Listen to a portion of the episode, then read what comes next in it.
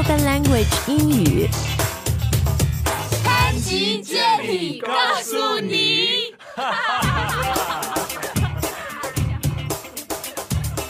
guys, welcome back to the show. 我是 Jenny。 Yep, welcome back. My name's Spencer. 呃，这几天新闻里面一直说，全国各地啊出现了排队买房，一房难求，然后价格砰砰砰的涨。然后我们中国人已经被这个房价是 we were so abused by property prices。 Yeah, sounds like it if you're just gonna get in line to just what Changfang, right? You wanna just buy up houses as, as you can. 还不是 buy up，你说 buy up 是买买很多很多 Well, 囤 I mean, I mean, I meant in general. Maybe not one person buying up many houses, but going out and try to buy a house. 对啊，都买不到。然后我前面说我们被 abuse，被这个房子房价就是大家都虐的不行了。然后我们今天要说说，其实在美国。嗯，在很多大城市，the situation is not too different，、跟 nope 中国也差不多。就是美国人现在也很买不起房，而且他们连租房都要排队，房子不要说租不起，而且还租不到。Yeah, that's right. 哎，这为什么呢？今天的节目就呃跟你分享。那看我们节目详细的图文推送，请关注“开英语”的微信公众号，开放的开，语言的言。那在这个付费版里呢，我们选取的是美国 NPR 公共广播电台，他们最近做了一个，就是说美国的房租特别特别的贵啊，还有老百姓他怎么承担，为什么会这样？嗯，所以付费用户你就可以学习这节的内容啦。那先问一下 Spencer，、这个房租英文怎么说 Rent. ？rent，、 Mm-hmm. 呃，所以 rent 这个又是一个动词，也是一个名词。 Yeah, that's right. You you can rent something or you can pay rent. 嗯，like I can rent an apartment， Yeah, yeah. and then you need to pay your rent every month。 That's right. Did you buy this place or are you renting? Oh, I'm renting. 嗯，对。但在中国呢，很多人因为我们的 culture，我们的文化，说 you need to buy, you need to own your own。 Yeah, in, in house. America, I think I think people before were you know felt more like they need to own a house, but less and less. Uh, maybe it's because the rent is too damn high. Uh, people people don't want to buy a house anymore. But even so, renting you also pay a lot of money. There's but I feel like we don't care as much about buying houses as we used to in America. 对，你说 buying houses，哎，我先想问你哦，我觉得在英文里面， 我们说到买房就特别纠结，说我应该用 house 还是 apartments，、因为在美国你们基本上是 house 比较多，是吧？除非是大城市的中心，可能大家。租公寓，但一般说就 buy a house。然 Yeah. 后在中国，我们提到的买房，除非你很有钱啦，一般我们大家都买就 apartments Yes, 买 right. 公寓。So Yeah. when you're talking about 我要买房，sh-，should you say I'm buying an apartment？ Yeah, you could say, oh, you, you know, the most general way of saying it is, I'm thinking about buying a place. 啊，a place。就是地方的意思。 OK， Right. 好好好，这个好用。嗯 Yeah, so you could buy a place, but buying a place could be a it could be a house, it could be a townhouse, it could be an apartment. it could- an apartment actually means a place that uh, a 公寓 that you rent. A Ah. condo is what you buy usually. 哦，是吗 yeah, condominium is ？A usually condo 就是你买的公寓，然后美国人说到 apartment 就是我在租的这种公寓 Yeah, 叫 te- apartment。 technically speaking, if you have an if, if you have an apartment, I mean, you could say buy an apartment. It, it's not wrong necessarily, but usually if you're buying a place that doesn't have a yard, it's not an actual house. You're usually buying a condo. 哦，这个好有用哦，我也是第一次学到。Thanks for the tip。 yeah, no problem.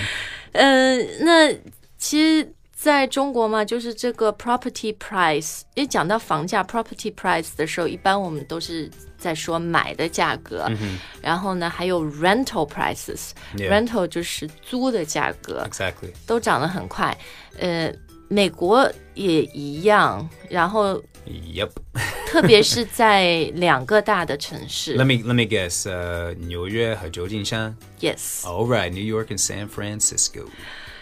然后 这两个地方，it makes sense, right? They're the sort of uh, economic centers, the hubs. Yeah. Uh, in San Francisco, you've got Silicon Valley, you've got this huge tech industry, and that's in right. New York, it's where you know the Everyone rest want of- everyone wants to be. Come on. 这倒是。然后它的那种价格哦，看一下美国那个一些媒体的报告说， 在在旧金山 ，in San Francisco。呃，city 在这个城市城区里面，你要租一个一房的公寓，嗯，它的平均的价格已经到两千六百多美金一个月了。Wow, so like a one room apartment, like one bedroom or like Yeah. a studio? A one bedroom. Okay, so 一房一 one 厅 bedroom apartment, the average price is two thousand six hundred dollars US dollars per month. 对，in San Francisco，这个它的数据是二零截止到二零一五年， that's 而且说 crazy 已经超过纽约了，比纽约的 average price 还贵百分之二十多。 Yeah, So that's that's nuts.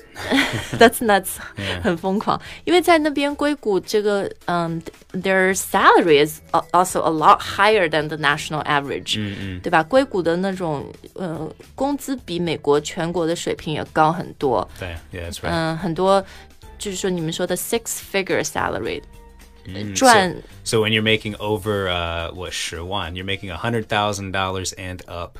对，就是在硅谷这种好像大学刚毕业的人，你这什么 Facebook、谷歌找工作就有差不多十万美金一年，所以当然这这各 it's pushing up prices in all sorts of ways、但是我想问 Spencer，就是嗯。我们说到美国这种租房啊，或者什么，我一直觉得很好玩的一点就是，cause I know in New York, um, Manhattan is just crazy. The the rent Yeah. and, and everything is through the roof，就是特别特别贵。But you also have these rent control apartments. Oh yeah, rent control. So this is when you basically you move in somewhere and then the rent that you pay at that time does not go up.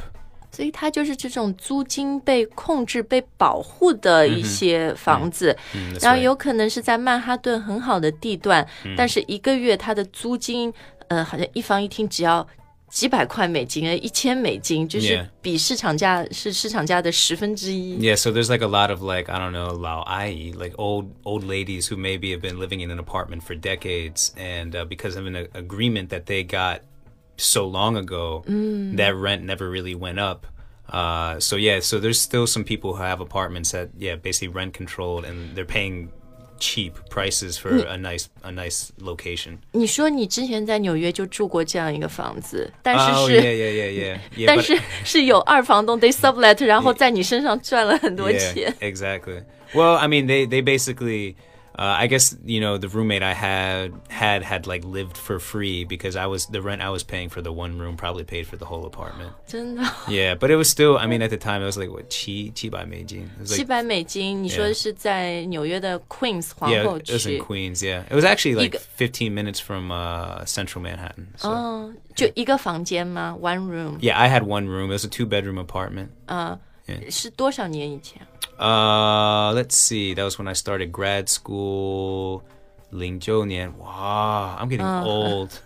It was started almost seven years ago. 我比你老很多，但是我是真的有朋友就是在曼哈顿 住那种公寓啊，就是六千美金一个月，one bedroom apartment。嗯，然后对，然后他说，但是他下面有 doorman，就是每好像纽约高级的公寓下面都有 Yeah. 一个为你拉门的一个 doorman，然后 Yeah. 就很贵。 I mean, if it, talk about Manhattan though, I mean, if you live like far, if you live like in Harlem or fur, even further up in places like Washington Heights, I mean, the prices are way cheaper. You know, they they could be comparable to Queens or Brooklyn. 所以我觉得，就是说到美国的房价，除了我们说的刚刚两个特大的城市，if you look at the national average，、呃，很多中国人都会说，哎呦，在美国买房子比中国便宜多了， Yeah, de- yeah, depend, yeah, depending on where you live, decide to live. 因为就好像在什么。 落落后的地方。也不能说落后，哎，但是你你你说落后，那我们中国人一看，哇，我花什么？I don't know two hundred thousand US dollars，、就可能一百多万、两百万人民币，他买一个大的 house 别墅自己有 yard 有花园，什么什么都是你.的。Yeah, exactly. Yeah, you could you could do that. I mean, if you want to live in the countryside or something like that, you could do that. 你说的 countryside 就是很落后的那种，这是很 boring. yeah. 对，无 yeah, 聊，也不能 yeah. 说落后，因为 Yeah. 美国总 Well, I 体比 mean, 较 yeah. I mean, there's also 落后的 you know 农村. Like, I mean, I don't know, Kentucky, for example, like Eastern Kentucky 肯塔 is 州 yeah is technically like the most 最落后的 like Southern West Virginia. places like the Mississippi River Delta Valley area. Like, 呃，然后现在 Michigan， Oh, 密 yeah. 密歇根的房价也是很低很低很低，就 yeah, 大 it's 家 crazy. 当地的人都逃出来，没有人要住在那儿，因为它整个的公共设施都都很 I mean, there's a lot of houses in Detroit that were like Hotel. bay paimala, like auctioned off. You 那是 pay 一 you, 美金啊什么的 y 这 y 种。 yeah, something like one thousand dollars. You bought a house. I mean, it's you know, it's a piece of crap, but you could fix it up. 哎但是我觉得，就是中美其实这种，当然在大大城市啊，你可以用一个词说，就是 呃，people are being priced out of big cities，、 yeah, that's true. 房价太贵，我们已经被 priced out of 这些，就是被这种高房价踢出这些城市，越住越远，越住越远。然后呢，还有一个就是，我觉得在中国，我们很多房价高的因素，当然除了炒房啊或者什么的，呃，或者做投资，另外还有一个是文化上，我们觉得这是一个 刚需。 Oh, yeah. 刚 So 需 you- 的英文怎么说？ gangshu is like uh, what you need, like a feeling of s- what's like security or needs, right? Like 对对对 yeah. ，like a concrete yeah. need。 Okay, concrete need. There we go. Yeah, that sounds right. 有一个刚需来买房，就是我们觉得有婚房嘛，你要买了房才能结婚，女孩子才肯嫁给你，怎么怎么样。 Yeah. 所以这个就是你你一直有这样的一种 need 一种 demand，它的房价就永远下不来，就往上涨。但在美国，你前面也说了，people don't care as Yeah, they much don't. They, about- they, yeah, people don't care as much anymore. Um, I, I think there's a lot of reasons behind that. 但反正美国，我觉得也基本上没有过像中国一定要买婚房的这个概 Yeah, 念。 no, no. 是吧？有可能五六十年代的时候，那时候美国经济崛起，然后大家的薪水 都开始比较高，然后就呃也是刚结婚就可以买一个房、买一个车，但现在真的年轻人也买不起。Yeah, I think. Well, either way, I mean that. I think also that idea, nigga is like it's like more. It's more of a conservative kind of concept. 啊，就比较传统的，一定要 yeah, yeah, yeah. own. You have yeah, to tr- own your stuff. Well, it's like, right? oh, you get married now. You have to own a house. You have to do, you know, it's it's kind of. But now there's a lot of people who are more open-minded to different ways, different lifestyles, different ways of living a, a married life. You 是 know. 是是。那最后再说说啊，在中国我们说都要抢房排队去买房啊什么的，然后 嗯，在美国呢，其实这个情况也有，嗯，就是 you need to line up to buy or to rent。 Really, you need to line up for it. I don't know, about. Are you sure? I Well, haven't sure. heard about lining up for that. 我说的不是那种排队，但是呢，你买房子在特别像呃旧金山的那种硅谷附近的地方，现在是有 bidding wars。 Okay, yeah, I could see that. yeah. 对，就是说一个房子啊，人家抛出来要卖了。 就是说，bidding war 就是一直加价，很多.人想买 Yeah. 然后就是像一场战争一样的，所以就也像排队差不多啊。他就 I mean, that's great for the real estate agents, huh? 嗯，对，所以中介也赚很多钱。Yeah. 然后说到租房的，租房也是要抢破了头，嗯，因为好像在旧金山这种地方，they don't have that many apartments available for rental。Yeah, San Francisco's not super big. Uh, I think that's another reason why San Francisco is probably costs more than New York's because New York is it's the it's like the biggest city. Los Angeles is bigger than New York, but New York is still a really big city. The, the population's greater in New York anyway. 对，然后说好像美国很多的城市就是。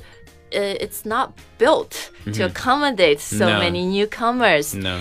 嗯，因为现在很多人，美国人，世界各地的人都，比如跑到 硅谷啊什么那边去工作什么的，所以他就出来那么多人，然后他们当地就没有那么多的房子 Yeah. 所以也让价格很高。 Yeah. 然后还有这种短租的 Airbnb 啊什么的，也把房价都拖高了啊。 But you know, it's interesting though. I mean, there, it really depends where in, Mer- in America you're planning on living. Like, I have a friend who is living in Portland, Oregon, which is 波特兰， Yeah, 嗯 yeah, 俄 and 勒 it's 冈州。 you know it's and it's I mean it's a bit further north than San Francisco, um, but rent was crazy cheap there. 多少钱？ I mean, he was telling me he was renting a room, you know, in a house for like four or five hundred dollars US. I mean, that's 四五百块钱，他是你你说 rent 一个 house 一个 he's renting a room in a house. So I mean, maybe Ah. maybe I don't. Let's say there's three rooms to the house. They each pay four hundred. I don't know. You could rent a house for probably between twelve, sixteen hundred dollars. I would think so. 所以在那边一千多美金可以租一个 house 在 Yeah. 波特兰。对 I 对 mean, 对 if you go to other places, it's it's even cheaper. I I have a friend that lives in Arizona. 压力 He has 大 three kids, and they rented this house for yeah maybe like a thousand a month or something. Like 对，真的。然后你到美国呢，就到这些比较偏远或者 Spencer 说比较 boring 无聊的地方，房价真的就便宜了很多，但 opportunity 机会也比较少，是吧？ Well, you know, I mean, if you think about it, you know, if you work from your couch, if you if you work on a computer, you can make like a really you can make a San Francisco salary and live in a cheaper place like Arizona and really save a lot of money. Uh, it's it's possible. Yeah.